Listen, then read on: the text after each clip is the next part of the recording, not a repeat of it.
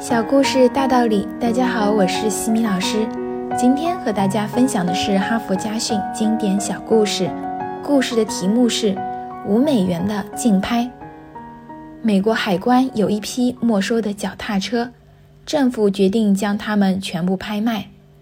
在拍卖会上，每次叫价的时候，总有一个十岁出头的男孩喊价，他总是以五美元开始出价。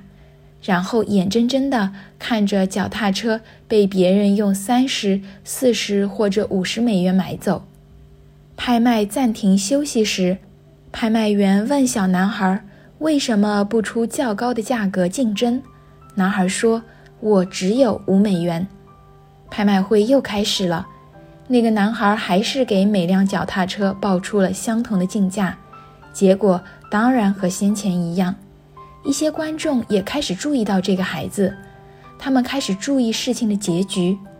拍卖会就要结束了，这时只剩下一辆脚踏车，不过这一辆的确很棒，不仅车身光亮如新，还有十段干式变速器、双向手刹车、速度显示器和一套夜间电动灯光装置。这辆车在拍台上放好后。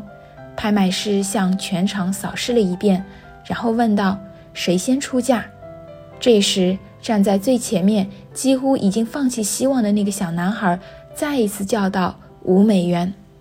拍卖师停止唱价，只是微笑地站在那里。所有在场的人全部盯住了这个小男孩，没有人出声，没有人接着举手。拍卖师唱价三次后。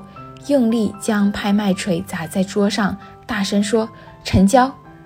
这辆脚踏车卖给这位穿白球鞋的小伙子。”全场鼓掌。那个小男孩拿出握在手中仅有的五美元，得到了那辆毫无疑问是世界上最漂亮的脚踏车。他的脸上终于露出了灿烂的笑容。哈佛箴言：我们的生命中。除了胜过别人、压倒别人、超越别人这些寻常的素质之外，是否也应该同时有坚持自己的决心呢？